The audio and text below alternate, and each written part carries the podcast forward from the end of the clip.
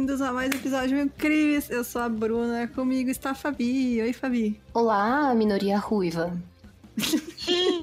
Ai, gente. E com a gente está de volta a Jéssica também. Oi, Jéssica. Olá, tudo bom? Então, beleza. Podemos seguir para os recados, então, antes de começar tudo, Fabi. Gente, eu tenho três recados, pois eu sou famosa agora que eu pintei o Batman.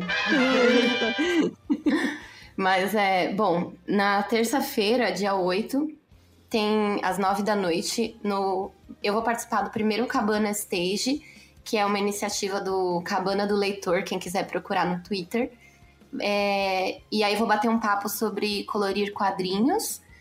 E eles vão sortear também um jogo de PlayStation 4. Então, mesmo que você não queira me ouvir, você pode ganhar um jogo de PlayStation 4. Opa! E aí vão ter os youtubers participando junto comigo, a Fernanda Schmalz, do canal Sugar Rush, e o, o John, né, do Tralhas do John. É, além disso, no dia 10, é, deixa eu pegar aqui, no dia 10, que é na quinta, se eu não me engano, às 7h30, é, eu vou dar uma palestra no Centro Universitário Unifafib, que a galera tá chamando de Unifabi, que, por causa do nome que parece. Unifabi. E que é aberta a todos essa palestra. E eu vou falar um pouquinho sobre a jornada de colorista no mercado de quadrinhos. Então tá todo mundo convidado, quem quiser. É só entrar lá no Instagram, arroba Unifafib, ou então nas minhas redes sociais, porque eu divulguei tudo. E mais um recado que é que tá no ar, junto com o Prateleira de Quadrinhos, o Ato Heróico 2, que é um, é um financiamento coletivo que a gente está fazendo. Eu, Rafa Pinheiro, Samuel Hidalgo, Forlane, Belly Félix, Sidney Guzmán e Afro Nerd Oficial. É, que é pra gente. Afro Nerd Oficial, né, gente? É o Afro Nerd, tá ligado? É, é a arroba dele. Exato. Que é para arrecadar cestas básicas. E aí você pode é, são, a gente vai arrecadar cesta, cestas básicas para quatro instituições que o projeto abrange, né, lá na Zona Leste. E você pode entrar lá, catarse.me barra 2 e em troca do seu apoio você pode escolher várias recompensas de vários artistas, tem muita gente legal assim. Então, ajude, da última vez a gente conseguiu arrecadar duas toneladas de alimento Bacana. E espero que a gente consiga, de novo, dessa vez, toda ajuda é importante, principalmente em épocas de Bolsonaro na pandemia.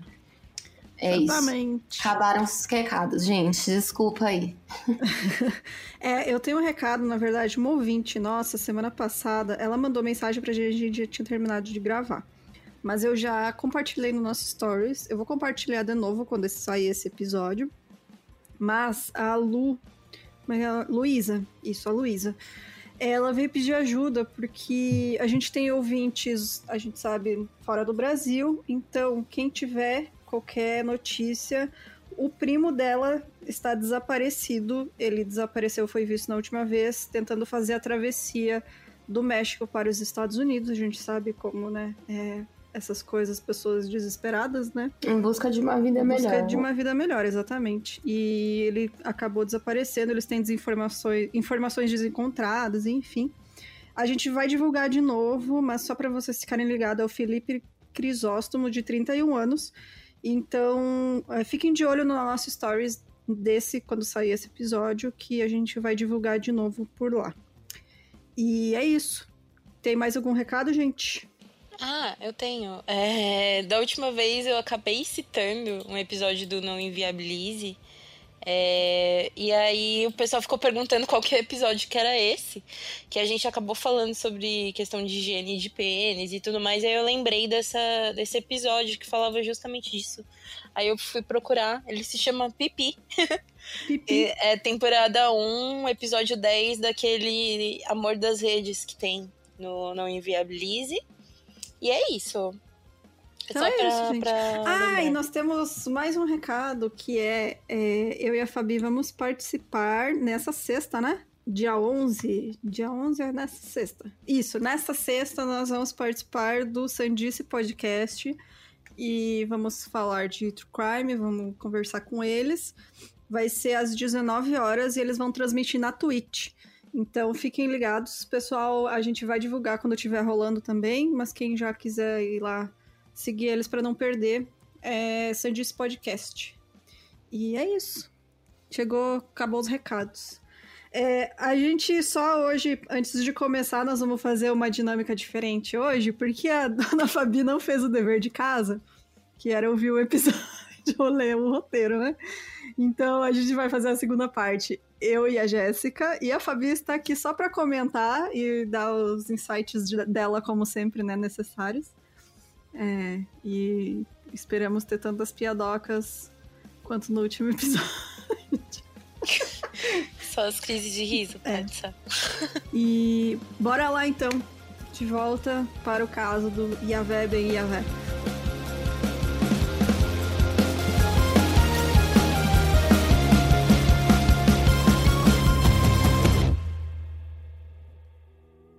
Bom, é, o resumo, para quem não sabe, essa é a segunda parte do episódio sobre o Iavé. Então, se você não escutou como a Fabi, aquele... Olha. Então, escute. Volte, escute. Porque... porque é necessário, tá? Mas vou dar um resumão. A gente contou toda a história, né? A trajetória de vida dele. Do. Como é que é o nome real dele mesmo? Hulon. Hulon.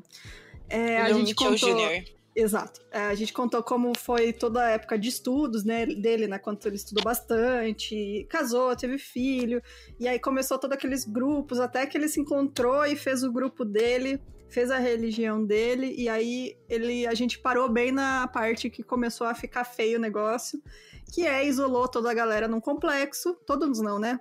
Parte dos seguidores no complexo, botou um menino de 12 anos para ser responsável por circuncisões e estuprava... né, gente? É, também. E, exato, estuprava criança, abuso sexual, enfim, né? Toda aquela coisa que a gente já conhece de líder de seita.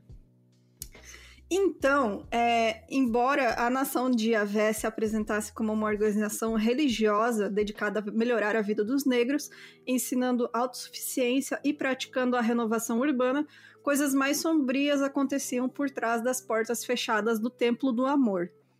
Lord Clark, que era um dos seguidores, desconfiava que a sua mulher, que estava dando risadas um dia, enquanto ela deveria estar sendo inspecionada pelo Yahvé, poderia estar tendo um caso com o líder religioso.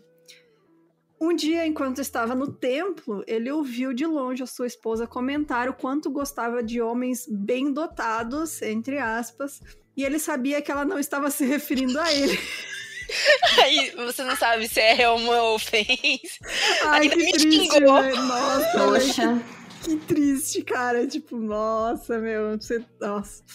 Bom, e ele foi lá e confrontou na frente dos outros membros e xingou ela, né? Questionando se ela teria um caso mesmo com o Iavé. Coitado, e, tipo assim, é, o Yavé, lembrando que. Lembra que, tipo, os homens faziam inspeções higiênicas em outros homens, Exato. enfim. Uhum. O Yavé inspecionava muitas vezes as mulheres. Olha só. Entendeu? Esse, né? Aí ele só achou estranho que, porra, tá cheio de gracinha, né? Nossa, tá no né? meio da inspeção, né? Tá alegre. Tá, tá alegre. demais, né? Tá alegre demais. E ela diz que gosta de bem dotado e não é comigo, porque eu não sou. Então Infelizmente, não é o caso aqui, galera.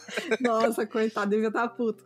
Bom, e aí o Hewlon convocou todos os membros e na frente de toda a congregação, ele falou que o Lloyd era muito focado em sexo e que ele, ao xingar a esposa, tinha quebrado regras da comunidade, além de que ele teria descumprido regras dos seus serviços. E aí, para punir o homem, o Hewlon ordenou que as mulheres do templo utilizassem pedaços de madeira para bater em Lloyd. Cara, coitado, velho. Como assim? Ele, tipo, é o corno e ainda apanha. Gente, posso falar um negócio? Vai. Como diria a ideia do Não Inviabilize, ah. ninguém tem dó de corno.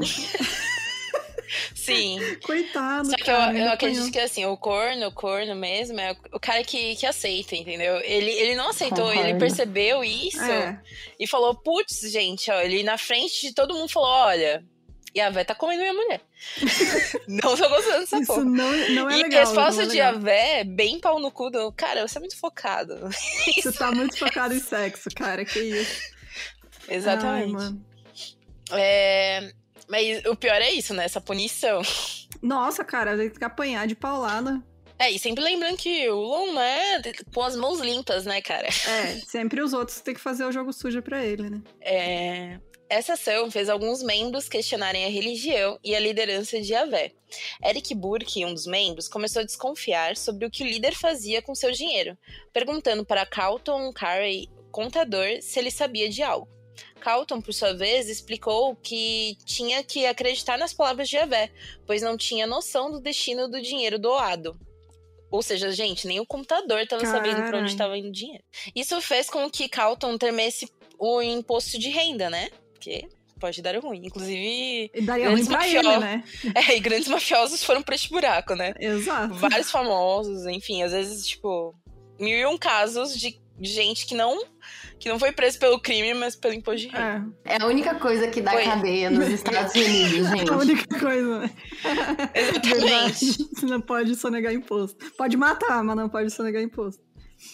É, pois, que, pois poderiam questioná-lo, né? A galera do imposto, o leão de lá, no estadunidense. O Lion. questioná-lo sobre isso. O Lion. então, questionou o Ulon, né, sobre o destino desse dinheiro, pedindo acesso às contas. Mas nisso, o líder se sentiu insultado com o pedido.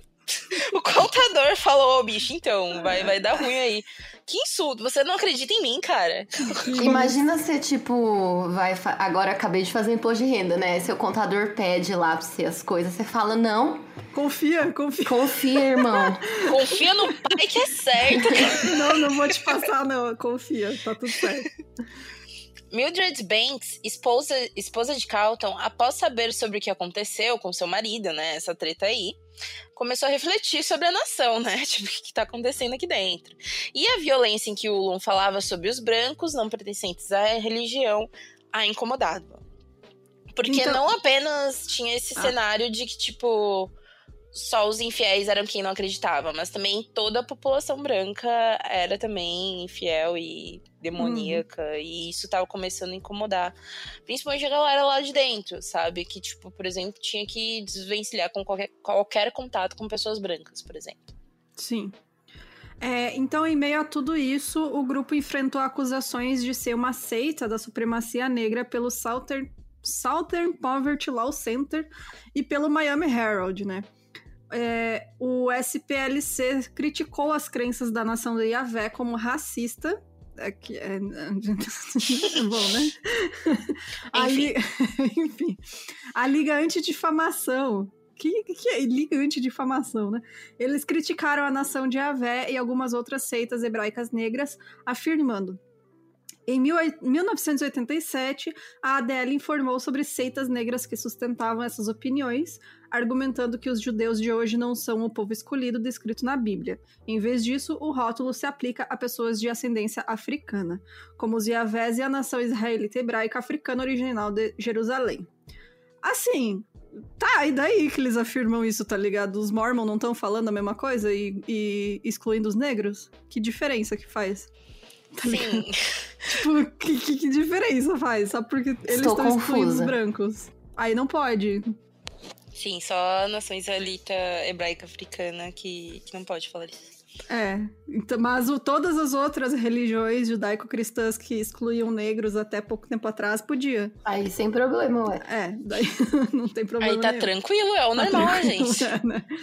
Bom, e aí nesse momento, o Mildred, Carlton e o Eric Burke se reuniram com membros igualmente insatisfeitos, vou fazer um motim, né, para discutir os rumos da nação de Yahvé.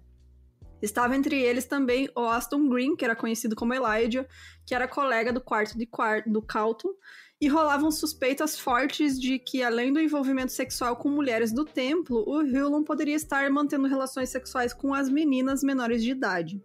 Após pesquisarem a vida pregressa do Yahvé, eles descobriram os motivos dele ter, dele ter saído da Noi, fazendo com que quisessem se afastar de, desse rio. Então, eles decidiram desertar da nação. É, lembrando que com o tempo ele foi mudando de nome, né? Mudando de nome, é. mudando de nome. Ia ficando mais difícil pegar esse passado dele, né? Exatamente. Eric Burke, revoltado com a situação, foi sozinho armado até a entrada do templo, atirou balas para o céu, desafiando Ulum, que permaneceu em segurança dentro do prédio.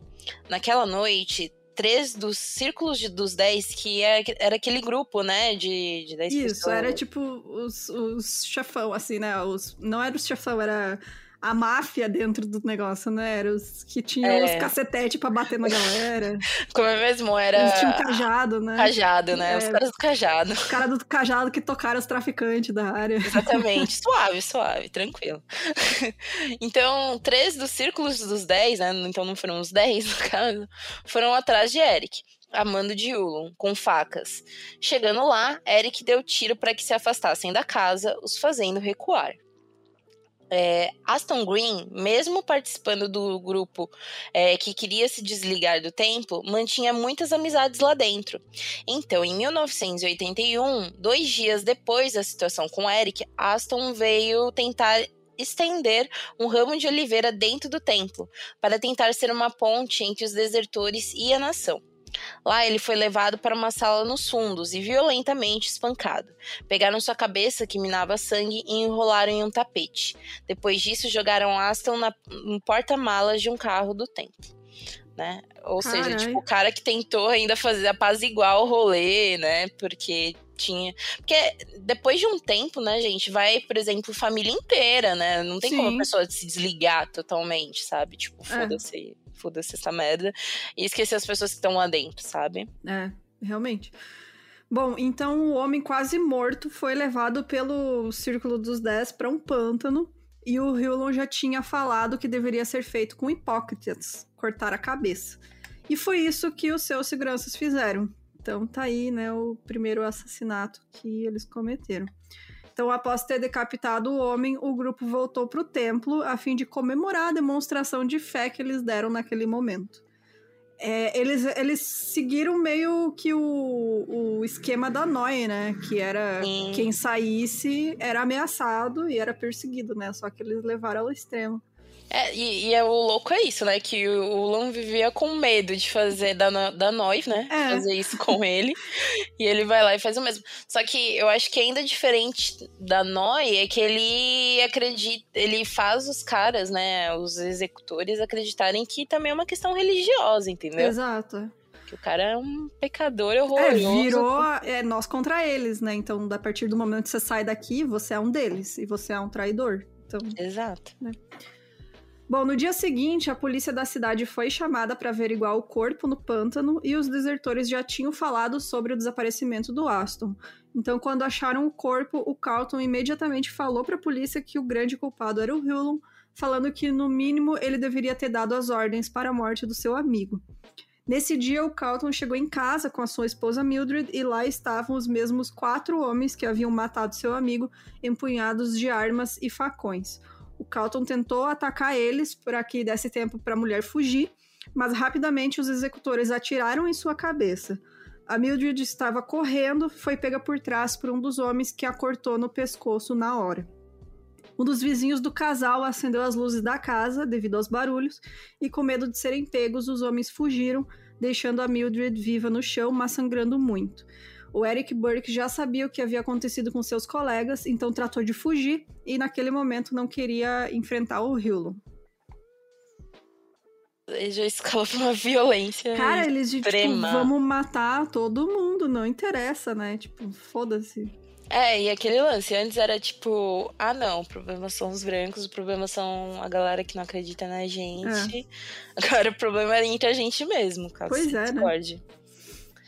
Começa aquele lá, por exemplo, quando aquele lá foi, foi levar lá os ramos, enfim, né? Não era uma atitude de quem queria desertar, sabe, por si só, mas só queria conversar, mas o espaço pra isso também não tava rolando. É, ele não queria perder contato, né? E, tipo, fechar essa porta, né? Enfim. Uhum. A polícia sabia da- sobre a culpa de Ulon, mas todo o cenário o favorecia, principalmente sobre seu poder religioso, político e financeiro, né, gente? Então eles se dirigiram ao templo, mas lá ele negou saber algo sobre os assassinatos. Né? Então, em um jogo de manipulação, ele previa que os policiais perguntariam a ele, sugestionando que estavam ali baseado no racismo da corporação. Nesse mesmo momento, começou a pontuar que se um católico morria, ninguém questionava o Papa sobre a participação da morte da pessoa. Então, por que a corporação policial ia questionar ele, um homem negro, sobre a morte dos membros da sua igreja, sendo que não tinham provas nem evidências reais? Assim, seja, né? Cara, ele era manipulador. Caralho, que lábia, né? Mas assim, se o Papa mandou matar, é outra história, né? Não é exatamente Jesus. a mesma coisa. Cara, que nossa, que Sim, e, é, e aquela coisa, ele pegava coisas é, que, que ele sabia, ele tinha conhecimento, né, da comunidade negra. E, e utilizava para benefício próprio, né? Algo que, né, gente? Exato. É, isso fez com que a polícia abandonasse a investigação. Ao Olha mesmo só. tempo, causou comemoração dentro do templo, pois os desertores haviam sido derrotados. Ou seja, vitória, né, gente? Caralho, velho. Vitória. Ninguém é acusado ainda. No domingo de Páscoa de 1982, Ulam, que agora tinha 46 anos, cara, ele é muito novo. É muito, né? muito novo mesmo. Exato enviou 20 anciãos para fazer uma tour pelo país a fim de falarem sobre a nação de Javé. Eles estavam a fim de expandir seus negócios. Esperavam que os seguidores gerassem dinheiro com a venda de produtos que incluíam bebidas com a marca de Javé e produtos de beleza. Olha o produto Sivone. No cu, mas a pele, meus queridos. a skincare tá em dia. Como que era? Black Don't Crack. Black Don't Crack. É, em 1983, querendo aumentar a sua renda e pagar os investimentos iniciais, né? Porque fábricas e coisas do tipo, Yulon fez com que as mulheres do templo se candidatassem a programas de previdência social. Então, Olha cerca de 300 mulheres entregaram seus cheques mensais que rendiam mensalmente cerca de 90 mil dólares. Caralho, mano! Olha! Pre prenda os velhos aqui dentro pega a aposentadoria dos velhos, das, das mulheres e já era. Bom, aqui as igrejas estão fazendo isso, estão recolhendo o. o... O, é direto é? do leite. Direto, é. Não, e o auxílio emergencial, né? Tá indo pra igreja Sim. também. Não, e assim, é, a comunidade negra norte-americana, durante um bom tempo, principalmente as mulheres, elas dependiam muitas vezes, né, por serem a, gente, a maioria em situação paupérrima, saca? Não era Sim. pobre, apenas pobre, né? Então, era uma galera que realmente precisava disso, né? Então, até, até então, eles deveriam acolher, né? Não tirar dinheiro dessa galera. É, né? Bom, quem morava lá teve uma dieta mais reduzida a uma alimentação que consistia em arroz, pão de milho e água. E, caralho, velho, que tristeza. Você Sim. vai lá, você não pode transar, você não pode comer, você não pode fazer nada. Nossa, Exato, né? porque antes era só aquela refeição coxa, né? E agora é só isso mesmo agora. Caralho. E é, uma vez tipo, ao dia, imagina. Os. Porra, os. O Heaven's Gate, né? Também fazia isso, tipo. Sim. Deixava as pessoas. Velho, porque com fome, cara, você não consegue nem pensar, né? Isso que eu ia falar, restrição alimentar é um negócio que deixa a pessoa muito mal, fisicamente mal, psicologicamente mal. É uma maneira de controle também, né? É, é foda. É, quem não doasse o suficiente ainda era punido dentro da sala de oração, onde chegavam a ficar de joelhos por algumas horas ou até por dias com um guarda presente para golpeá-los caso colocassem a mão no chão ou mudassem de posição. Essa imagem da dureza para os membros residentes do templo não era repassada exteriormente. Então, né, para todos que viam a nação de Yahvé, eles enxergavam uma comunidade preocupada com a saúde, direitos e bem-estar da população negra. E ele era visto como um defensor das causas sociais, sendo um humanitário. E ninguém imaginava que lá dentro, né, do templo, ah, é o lugar mais sagrado para eles, lá a comunidade deles. As pessoas estavam sendo abusadas, né? É, mas isso é bem é, acontece muito, né? É. Tipo, nesses cultos assim, tem muito disso, né, de que parece que o cara tá trazendo uma olha que cara legal, mas no fim das contas ele é um abusador, né? Exato. Mas e também o que eu ia comentar é que esse lance dele ser externamente acolhedor, né, também é um lance muito político, sabe? Porque a, nem, gente, lembra que ele cresceu principalmente na época que tava tendo conflitos raciais, né? Então a galera tava carente de lideranças representativas, né? Porque a gente vive lá também vive uma democracia, né? Então a gente acredita que precisa de ter alguém representando lá. E ninguém melhor que um, né? Um cara tão bacana. Ah, tirou né? os traficantes daqui, pô, bacana. Olha só, ajuda a galera, pega os pobres da rua, coitados, leva para viver no templo. Olha Exato. só. Ajudou as pessoas até conseguir o, o, negócio do governo ali, o dinheiro. Olha só que cara Olha bom. só, tá colhendo geral. tá. Bom, e aí em 84, o Hillon enfatizou a lealdade a si mesmo como filho de Deus, o próprio Yahvé. Então ele mudou seu nome para Yahvé Ben Yahvé, que, que em hebraico significa o Senhor Filho do Deus e ele disse: Eu sou uma encarnação de mim mesmo, em termos de realização do que tenho, sou incomparável. Então ele.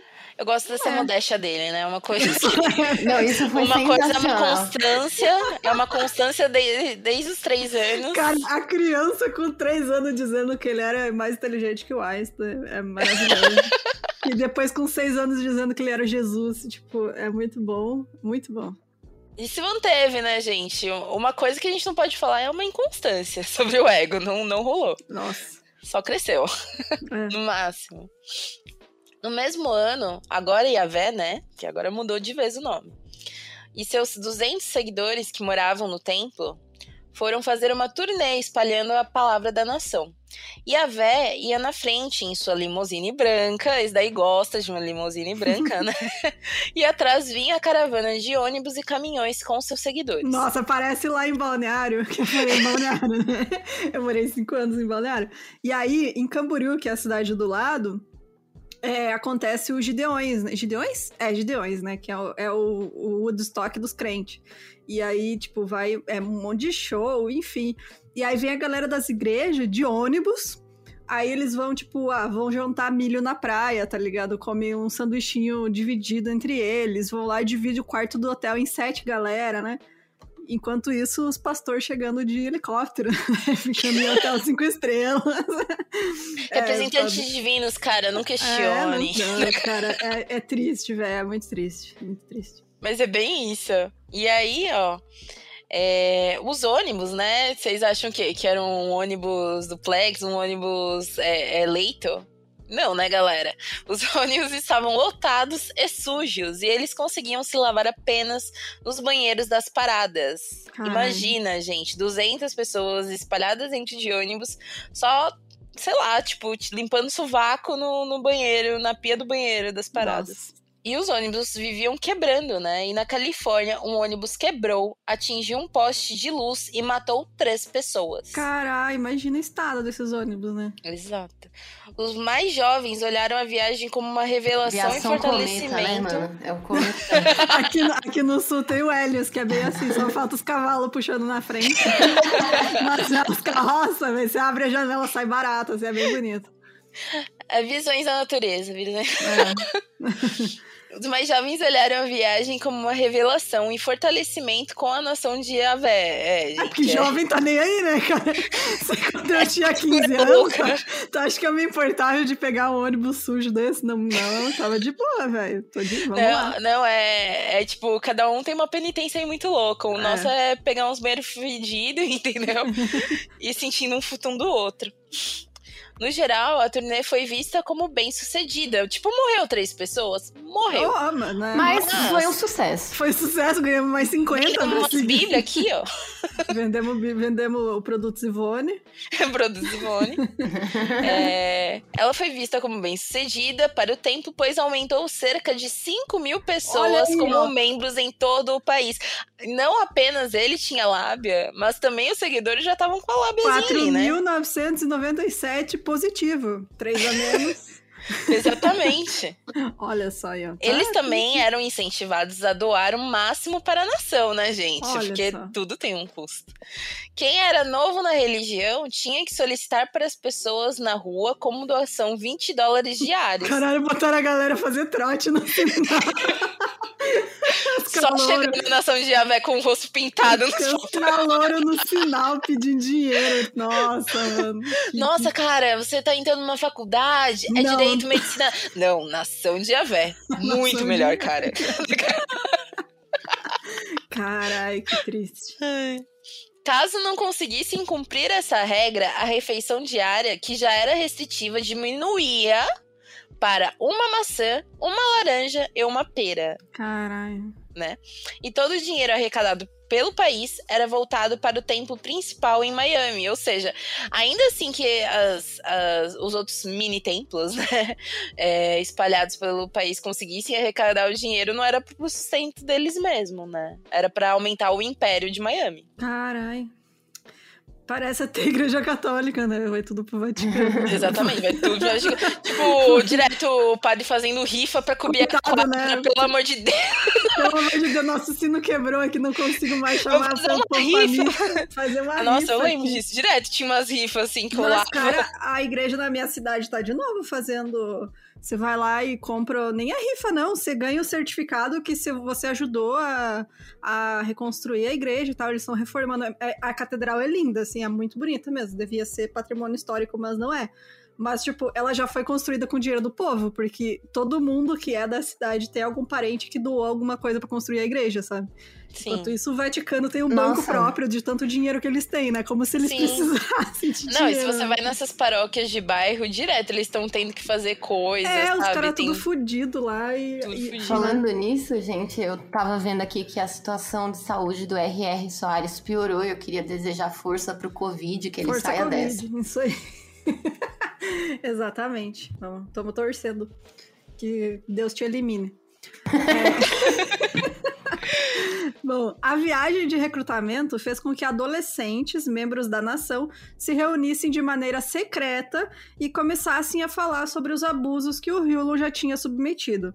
Então, nesses relatos entre si, uma das meninas, que agora tinha 16 anos, falou sobre o, o Hewlon ter estuprado ela desde que ela tinha 10 anos e elas perceberam que ele disse a todas que esse era o trabalho dele como mensageiro de Deus, pois ele deveria as ensinar a fazer sexo.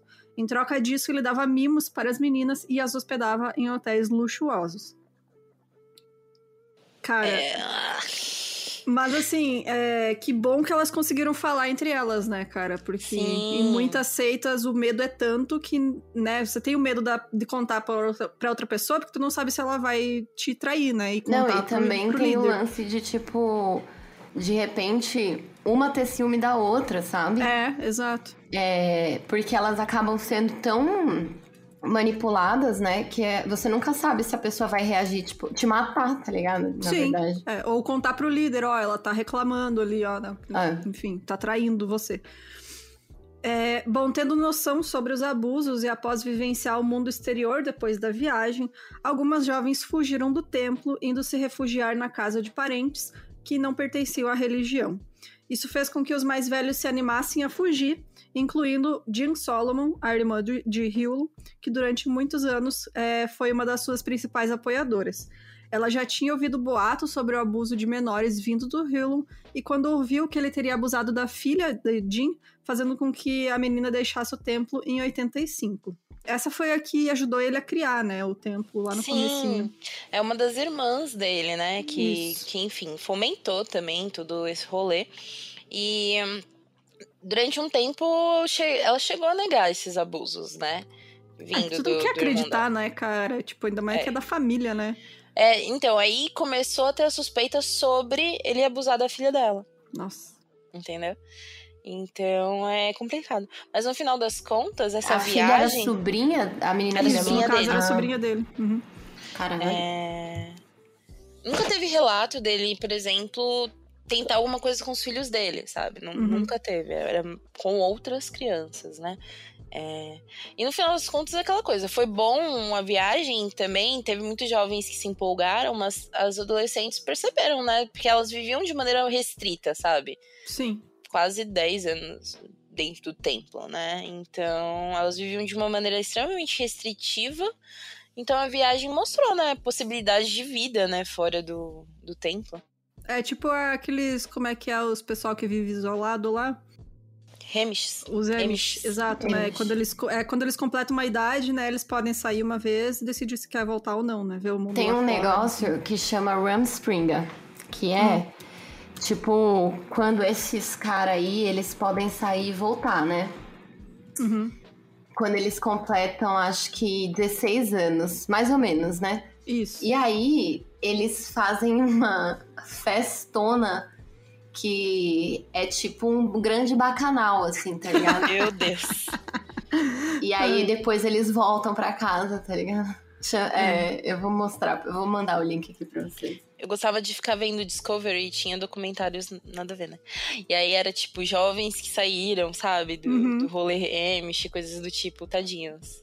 Era é. completamente, sabe? A pessoa não, não pira por pouco, né? Alguns piram mesmo, porque realmente. Inclusive, ah, desculpa, tem um documentário que chama Rumspringa, que é sobre isso. Olha aí. Que é quando eles saem, conhecem o mundo e vão ver o que, que eles, tipo, querem fazer da vida, sabe? Uhum. Como o número de fugitivos era bem maior que na primeira vez, os capangas não tinham como ir atrás de todos, né? Afinal, 10, né, galera? Para silenciar essas denúncias, ele utilizou da inteligência e do dinheiro, né? Porque não dava para falar também, né, que uma galera tá saindo. Ele se vinculou aos corretores de imóveis mais bem-sucedidos de Miami. Ele comprou complexos de apartamentos e residências nos bairros mais violentos de Miami. Ele reformou todas as propriedades, pintando de branco, símbolo da nação de Yahvé, o que fazia diminuir a criminalidade da região, pois os criminosos sabiam que não poderiam bater de frente com um grupo. Caralho. Apenas. Não vamos. Não, tô suave dos malucos de cajado. Tô de boa, não quero tomar o um cajado na cabeça. É, além disso, eles contrataram guardas para ficarem de olho, afugentarem traficantes locais e criminosos. Ou seja, tá suavão. Aquele prédio pintou de branco já era, entendeu? É. Vamos ficar longe. Assim, as taxas de criminalidade onde a nação de Javé estava, estava diminuía drasticamente. Isso fez com que a relação de Ulon com os políticos fosse cada vez mais intensa. Eles faziam acordos onde Ulon comprava prédios com taxas mais baratas e assim garantia segurança, ou seja, números positivos para o governo, e ele se tornou então o intocável e também o grande nome de Miami, ou seja, né, gente, donos de prédios. O Pitbull, no caso, né? Virou o Pitbull, basicamente. Exato. Donos de prédios e aquela coisa. O governo também, tipo, na época, a taxa taxa, principalmente em comunidades negras, né? Em bairros negros, era extremamente perigoso. Tinha né? muita gangue, né? E rivalidade entre as gangues. Exatamente. Muita morte. Uh, a, a polícia, quando entrava lá, era na base da violência policial, e quando tinha violência policial, desencadeava outras questões também, né? Revolta uhum. populacional e tudo mais. Então, ele lá era uma segurança bem maior, sabe? É. Bom, o Hewlon, ele estava ao mesmo tempo com muito medo e certa paranoia. A gente sabe que desde antes da noia já ele já estava muito paranoico, né? Achava Batendo em segurança, né? Porque Batia em segurança. Então, ele criou um grupo de guarda-costas chamados a Irmandade, onde juntaram os membros mais fanáticos que chegavam a ser superiores ao Círculo dos Dez. Então, para se tornar um membro do círculo, círculo, interno de sua organização, os candidatos tinham que matar um demônio branco, ou seja, um homem branco. Era o ritual de iniciação deles, era um assassinato. Exatamente como fazem muitas gangues, né, cara? Sim. Comportamento de gangue. É, então, e trazer uma parte do corpo para o é, orelha, nariz ou dedo, como prova da morte. Então, entre abril e outubro de 86, de acordo com documentos judiciais, os anjos da morte de Hewlon desciam a Miami com frequência para matar brancos aleatórios. Então, em 86, a polícia achou um corpo de uma pessoa em situação de rua que era branca, próxima ao templo, morto a facadas. E depois de seis meses, o corpo de um casal gay branco também foi encontrado em um apartamento próximo à região e assim apareceram outros corpos sem orelha ou com é, ou né com sem algumas partes do corpo. Até então a polícia não tinha ligado isso ao Yahvé, né? Porque eles não sabiam, né, desse ritual do, do círculo Sim. mais próximo dele. E quem vai falar que é o Yahvé tão bacana, tirando os né, traficantes? O cara aqui com os traficantes, que isso, né? Andam de branco, de cara, estilosíssimos. é o rei do crime, o cara, né? Sim, verdade. então, ninguém vai desconfiar deles, né? Exato. Porque eles são bacanas. Um mês depois dessas descobertas, Lloyd Clark foi até o FBI, onde alegou sobre a lavagem cerebral que sofreu dentro da religião e que, ao longo do tempo, ele poderia fazer qualquer coisa pela nação, inclusive matar. O FBI não tinha outras provas, mas então começou a monitorar os membros da nação. Lloyd Clark foi um dos caras lá, né? Que fugiu, né? Ulon, sem saber da investigação, continuou seus negócios. No outono de 1986, um grande contingente da nação de Javé apareceu em um prédio no apartamento em ruínas que o grupo tinha comprado em Opaloca, Flórida. Adorei esse nome. é, o lugar estava repleto de traficantes de drogas, mas Ulon queria, abre aspas, limpar o lugar enquanto antes, né? Os inclinos alegaram que usa Iavés cerca de 150. Imagina, Caralho. velho. Você tá assim, ó, suave. tipo, na tua casinha, caindo os pedaços. Uma galera, tá 150 pessoas de branco, de com túnica branco. branca. Do nada. Morri, né? Morri, é. tô, tô, no céu, sei lá. Todos chegaram de túnica branca, ó. Chegaram com ônibus armados com cajados de madeira, velho. Caralho. Eu ia pensar, apocalipse, cara. Vai arrebatar todo mundo, vou ficar aqui. Que terror, mano. Que terror. Terror, terror. Começaram a falar que se não pagassem o aluguel, naquele instante, teriam que despejá-los à força. Tipo, Pague o aluguel. Pague o aluguel. é o sonho, o sonho do, do seu barriga. seu barriga do inferno, né? Nossa. A maioria dos moradores disse que não iriam sair dali agora, né? Porque. Eles não tinham pra onde ir, né, cara? É. Então os membros foram limpando os apartamentos vazios. Tipo, se tinha gente morando ali ou não. Você foi trabalhar? Foda-se, meu irmão. Caralho, Vou limpar seu apartamento, galera. entendeu? A polícia nada fez. Afinal, eles achavam que a nação ajudaria em relação à segurança. né? Olha só, que bonito. Que né? Bom. Então, que bom, né? Que bacana. Que bacana. Trabalho de Deus aí. Trabalho de Deus. Divinos. Me lembrou muito gente... o trabalho do finado Bruno Covas, não é mesmo? É, né? Exatamente. E aquela coisa, a galera não vai sair, tipo, não, gente, tem que ter ordem de despejo. É. é. Não, a ordem tá aqui, a hora machado do cara, né? Bom, na noite seguinte, o Hyulon, que achava que a situação estava se prolongando demais, mandou a Irmandade, né, se dirigir aos apartamentos, que era aquele círculo mais Ou próximo seja, dele. a porra fica séria. Mandou os caras que matam qualquer pessoa e levam os pedaços de corpo para ele. E pra ir lá, né, resolver a situação. Então, por volta das 22 horas, dois homens saíram vestindo roupas normais, mas as pessoas sabiam que, ele era, que eles eram da Irmandade e os moradores Anthony Brown e Rudolph Broussard resistiram publicamente e à noite eles foram levados para fora, forçados a se ajoelhar, então foram mortos a tiro do lado de fora do prédio. A polícia local que fechava os olhos para as movimentações do Rio não se viu forçada a agir, afinal foram execuções públicas, né? Na rua, literalmente. Então a polícia prendeu o ex-jogador de futebol da Universidade da Califórnia em Berkeley e seguidor do Iavé, o Robert Rosier, que atendia pelo nome de Nearia Israel e acusou ele dos assassinatos. O Rosier também foi acusado de assassinato por todos os corpos encontrados sem orelha. Os promotores já falaram que iam atrás da pena de morte para ele, já que as evidências eram muito fortes. No fim, culparam um cara só quando era um grupo, né? Então. É, tipo, sendo que não foi nem ele que foi executou publicamente. Ele fazia parte da Irmandade, mas não foi o executor, né? É. E o Lonco tentou, nesse momento, se distanciar sua imagem a de Rosier, dizendo que ele era desonesto. Não respeitava a nação e agia olha, por conta própria, olha não só. Não fui eu, não. Foi meu eu lírico, né? Exatamente. Além de não fornecer nenhum tipo de suporte a Roser, seja jurídico ou financeiro. E aí ele excomungou ainda olha só. o ex-jogador da nação de Javé. Ele falou para seus seguidores que fez isso porque Roser estava tentando extorquir ele eu sou a vítima aqui. O que vocês estão falando? Sou eu. eu, eu o cara, gente, não sabia que ele era louco. Tá no meu ciclo de, de pessoas de confiança. Mas que coisa, né, gente? A gente, não sabe, a gente não conhece as pessoas, né? A humanidade tá foda. Ai, foda, cara. Rosier concordou então em ajudar os promotores. E em 100 horas de depoimento, falou estar relacionado a cerca de sete assassinatos diferentes, sendo que Ulon teria encomendado seis deles. né? Ou seja, Eita. É. O FBI construiu o caso de Ulon com mais provas. Ulon continuava utilizando dinheiro e poder e influência para não ser atingido. Com recursos de negócios e as doações dos membros, o grupo investiu em propriedades imobiliárias, incluindo prédios de apartamentos, hotéis e supermercados, avaliados em 9 milhões em 1990, Caralho. segundo o New York Times. O valor do império em seu pico pode ter sido de aguardem, 100 milhões de ativos totais. velho. Caralho, mano, é muito dinheiro.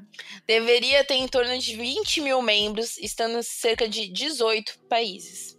Cara, apenas. É tipo a máfia nos, no, em Nova York era assim, né? Eles iam comprando prédio, ia comprando, né, estabelecimento, que é um jeito fácil de você lavar dinheiro, né, família Bolsonaro. É. Bom, os esforços empresariais e de caridade de Mitchell conquistaram o respeito da comunidade. A sua reputação de alcance social resultou na declaração do prefeito de Miami, é, o Xa- Xavier Suarez, em 7 de outubro de 1990, dia de Yavé bem Yavé. Olha só, que bonito. Vamos fazer um Cara, o dia. cara que ajuda a comunidade, tirou Olha os só. traficantes, o prefeito de Miami foi lá. Perfeito, então. Com a presença de mais de duas mil pessoas, o grupo foi elogiado pela reabilitação dos bairros de Miami, promoção dos valores familiares e postura contra as drogas. Olha só, que bonito. Acabou com o maconheiro. Acabou. Isso que importa. É, tá estuprando menininha? Não interessa, acabou com os Acabou com o maconheiros. maconheiro. Um mês depois, em 7 de novembro de 1990, o FBI prendeu Hillon e vários outros membros da nação de Yavé pelo país, acusando eles de 18 casos específicos de extorsão, é, incluindo também incêndio criminoso e 14 assassinatos separados. O FBI se dirigiu ao Templo do Amor, preparado para uma batalha, como né, já tinha acontecido em várias outras situações, que a gente já contou aqui de outras seitas. Mas eles chega... quando chegaram lá, tinha apenas 15 mulheres e crianças dentro, pois todos os homens estavam em missão. Também foi presa a companheira de Hillon na época, a Linda Gaines, que atendia pelo nome de Judith Israel e servia como tesoureira do Templo do Amor. Mano, imagina a cara do prefeito um mês depois, que foi, tipo, exatamente um mês depois. Olha, 7 de outubro o cara foi lá. Nossa, que cara bacana. Meu, Olha, esse aqui é meu foto, irmão. né? Meu irmão preto, sabe? Olha só, cara, deve ter apagado as fotos tudo, né? Tipo o Luciano, Luciano Huck, Huck. né? Luciano Huck da época. Aí acorda um belo dia, um mês depois. Exato, tipo. Ai, ai, Ah, cara, será que vamos comemorar um mês que estabelecemos esse dia maravilhoso? Bicho bate o FBI lá, prendendo todo mundo. Putz, nunca ouvi falar desse cara, bicho. De onde que veio? o julgamento teve início no ano de 1992. Rosia descreveu os seis assassinatos que fez a mando de Ulon. A defesa mostrou que ele mentiu em pontos, como dizer que viu Ulon decepar a cabeça das vítimas, né? E aí é cagada dele, né? Burrice. É, quis mentir, aumentar a história, né? É. Fez merda. descredibiliza o rolê, né? Ainda assim, havia por volta de 60 testemunhas falando sobre os crimes de Ulum, que a defesa tentava descredibilizar com afinco, né? Porque, gente, pode apostar que os advogados não eram pouca merda, né? com a Nossa, grana com o dinheiro que ele tinha, tá louco. Durante esse julgamento, apoiadores da seita em 30 cidades se reuniram para apoiar Ulum. Cada um dos membros tinha diferentes advogados e estratégias de defesa, e assim confundiram os advogados. Quando Ulon foi falar, o julgamento já durava quatro meses, e seu testemunho foi de dois Cara. dias. Eita. Ele se reafirmava inocente. Ou seja, tipo, eles eram extremamente estratégicos, né? Cada um defende diferente, aí todo mundo fica muito louco, né? Ah, né? Não, tipo, confundi. Ulon enfrentou a condenação apenas por conspiração para assassinar. Não conseguiram condenar a crimes maiores por conta da confusão que a defesa estabeleceu sobre o que seria ou não envolvimento do líder religioso. Sobre extorsão e outros crimes, ele foi inocentado. No final, ele e outros membros foram condenados a 18 anos de prisão, que poderiam reduzir por bom comportamento. Olha Cara. só. É, porque ele foi esperto, né? Ele era muito inteligente, realmente, né, cara? Querendo ou não, o cara era muito esperto. Ele nunca bateu, ele, nunca, fez, nada. nada, ele, né? Era sempre os outros. E daí você vai provar a palavra dele contra a do outro, né? Tipo, Me lembra aquele caso da menina que fez o namorado se matar, tá ligado? é. Sim. Uhum. Realmente. Não, não fiz, não fui eu que fiz, né? Ai. Tipo, ah, eu mandei, mandei, mas não fui eu que fiz. Bom, o componente principal do caso da acusação foi o Rosier, que testemunhou em troca de uma sentença mais leve. Ele mais tarde entrou no programa de proteção a testemunhas, mas voltou à prisão com uma sentença de 25 anos à prisão perpétua sobre as leis de três greves da Califórnia. A nação de Yahvé tentou continuar, mas sem o líder, né, perdeu a força, porque a gente sabe que essas seitas precisam ter, né, essa figura central, porque senão elas não se sustentam. E precisa de um cara abusando, né? Tipo... É, exato, porque é uma estrutura de poder, né? É. é ela foi criada para ele ter poder, então se ele não tá ali, ela não vai se, se segurar, né? Total. É, tipo, nação de Yavé, o Yavé não tá lá, e agora, né? e agora, né? A nação de quem? Bom, é, perdendo. E eles acabaram perdendo o Templo do Amor, né? Os lugares que eles tinham fora foram retomados pelos traficantes e criminosos, e as propriedades foram vendidas ou abandonadas, e quem era amigo dele não queria mais ligação. Tipo aqueles políticos todo lá. Luciano Huck apagando as fotos. Luciano Huck apagando as fotos. O prefeito falando estava sob efeito de droga. Não sei o que aconteceu. Não sei o que aconteceu. Bom, o Hillon foi libertado em liberdade condicional em 2001 e voltou para Miami, mas as suas atividades foram fortemente restringidas até alguns meses antes de sua morte. Ele foi proibido de se reconectar com sua antiga congregação e, para garantir isso, ele foi impedido de qualquer forma de discurso pela internet, telefone, computador, rádio ou televisão que pudesse colocá-lo em contato com qualquer nação de membros uh, do, qualquer membro da nação de Yahvé. Que a galera sabia da lábia, né, ah, velho? É. Tipo, vamos esse garantir que esse maluco não possa falar com ninguém nunca mais na vida dele, porque senão vai começar tudo de novo, tá ligado? Exatamente. Esse cara não pode, não pode falar com o cara da padaria. Não Recinto pode. as cinco palavras, a quantidade de pãezinhos. Não pode ter grupo no WhatsApp, não pode ter não nada. Pode ter grupo nada, nada, nada. Nossa, imagina esse cara no zap da família. Deus me livre, velho. Nossa. Bom, então ele trabalhou durante um tempo como paisagista. Olha só. Cuida das plantas, né, galera? Cuidar das plantas. Virou Santa, mudou pra Santa Cecília. Né? É. Em 2006, enquanto ele ficava cada vez mais doente com câncer de próstata, o advogado de Yulon, Jenny Weintraub, Weintraub, Weintraub, é isso aí. Weintraub. Obrigada. Weintraub, Weintraub, sei lá. Tentamos. Solicitou ao Tribunal Distrital dos Estados Unidos sua liberdade sua libertação da liberdade condicional, sem restrições, para permitir que ele morresse com dignidade. E o morreu em 7 de maio de 2007, com 71 anos de idade.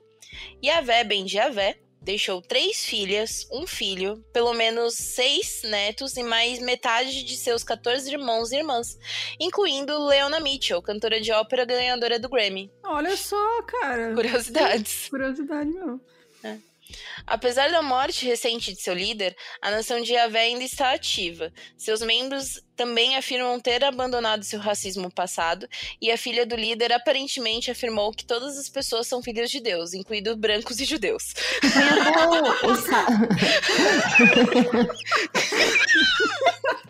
Ai, meu, muito bom. tá, pronto. O site ainda tá no ar, né? Cadê? Sim. Qual que é o site? É...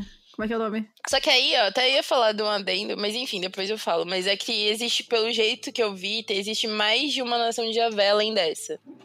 Ah, pode ser também. Cadê? Cadê o site? Deixa eu ver. Tem página no Facebook. Bom, enfim, vamos tentar, tentar achar.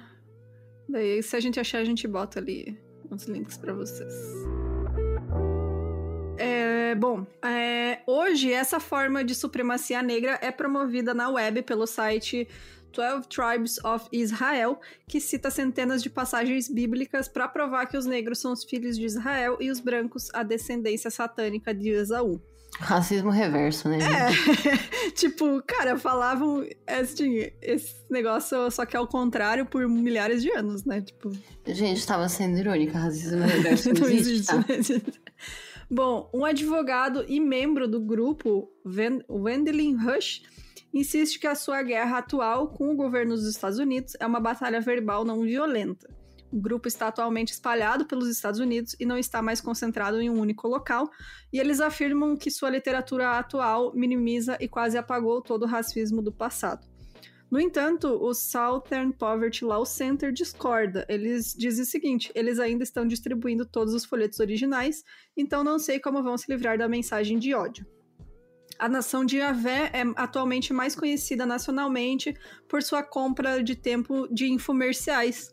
Eles vão. Eles têm um programa semanal de meia hora nas estações dos Estados Unidos, geralmente nos fins de semana, durante as horas pouco assistidas da madrugada, aquele que você chega em casa, bebaça e liga a TV, né? Tá lá. que eu te escuto, você é bem louco. que então é, combina o estudo bíblico com a discussão da própria nação. Então eles têm o fala que eu discuto lá deles. E é isso, cara. Só não tem o Iavé, né? Porque morreu e, bom. É, eu tava procurando redes, tem a filha dele continua tocando, sabe? Os filhos uhum. dele continuam tocando. Só que é isso, eles falam, olha, agora a gente aceita brancos. Aí tem, tem uma foto com os brancos. olha só, não tenho nada contra. Tenho até um amigo que é branco. Exatamente. uma foto com, com o outro ali, ó. Tem uma Ai, foto achei, com um judeu achei, ali. Achei e... o site, cara. Inclusive tem a foto dele num planeta com um disco voador. Achei Sim, é tudo, é tudo pequenos 90. Nossa, a cara é muito. Só é que muito o mais louco é que assim, aí eu, eu lembro que eu tava pesquisando, e aí eu achei, por exemplo, uma nação de Avé. Agora eu não vou lembrar um país, mas é um país africano. Uhum. E, enfim, todas as pessoas pretas ali, tipo, um cara se chamando de Avé, sabe? Então, então, tipo, existem outros Yavés, pelo que entendi. Isso eu vi umas duas vezes. Países africanos, sabe? Se eu não me engano, era um da Angola e o outro país eu não vou lembrar agora. Caramba. Sabe? E, tipo, eles se chamando de Javé e eles com a mesma roupa dele, sabe? Falando ah, que eles eram. Um, que não pode ter outro, tá ligado? Exato. Com mulheres bonitas ao lado. Ah, claro. Né? E todos estilosíssimos, porque isso não podemos negar. É interessante que no site deles o nome do Yahvé Be Yahvé é sempre escrito em hebraico, né? Tipo. Exatamente. É original, né? Eles não escrevem, sabe? O nome é, as crianças tinham que aprender hebraico também, sabe? Então tinha se pensar. E assim, até hoje eles negam que ele tenha feito qualquer coisa, né? Uhum. Mas gente, é isso, gente. Se vocês quiserem mandar lá os folhetos, eles mandam para vocês, tá? Eu falo Como... um pouco de Yiddish, que é uma, um idioma de judeu. Ah, é? Uhum. Ai, que bacana. Legal. Mas bem pouco, assim.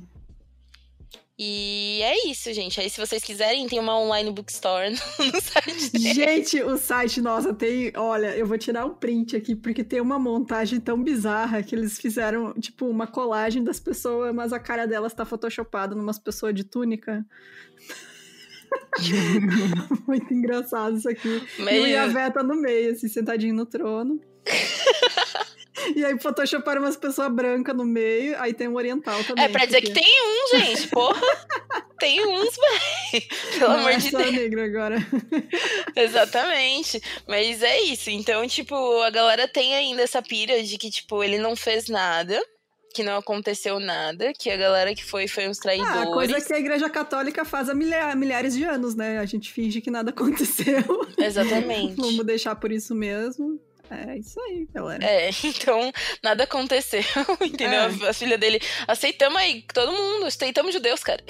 Aceitamos, olha aí, nós estamos do lado de branquinho, gente branca. Olha ali que linda a foto. Essa montagem aqui Essa especial. montagem muito linda. Essa montagem especial, né? Ai, gente, tem algum recado para finalizar, gente, com um comentário aí? Gente, eu acho não. que não. Só tomem cuidado aí com cultos. É, não entre em seitas, gente. gente não entre em seitas, cara. É, é, é, o que repetimos. É. Mesmo que tenham boas intenções, né, gente? Porque, tipo, que nem em nenhum momento, né, você imaginaria que é um é. cara bacana, esclarecido, estudado e blá, blá, blá, e, tipo, ajudava mesmo as pessoas negras, mas até que momento, né? É, era tudo em busca de, de poder próprio, né?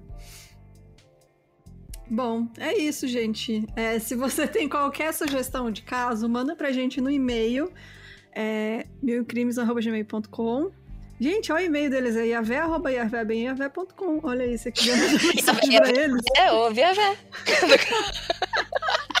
Olha aí, tem os endereços, tudo tá lá no site, manda as mensagens pra eles, pergunta como é que estão. Como é que estão, é, como tá essa galera aqui simpática. galera bacana. É, se você quiser nos apoiar em vez disso, entra lá no site crimes.com.br, vai ter o botão de apoio. Tem várias, é, várias é, opções para você, é, se você quiser. Tem nossa lojinha também, que não tem, tem Bíblia do Jesus Negão, mas. Não tem.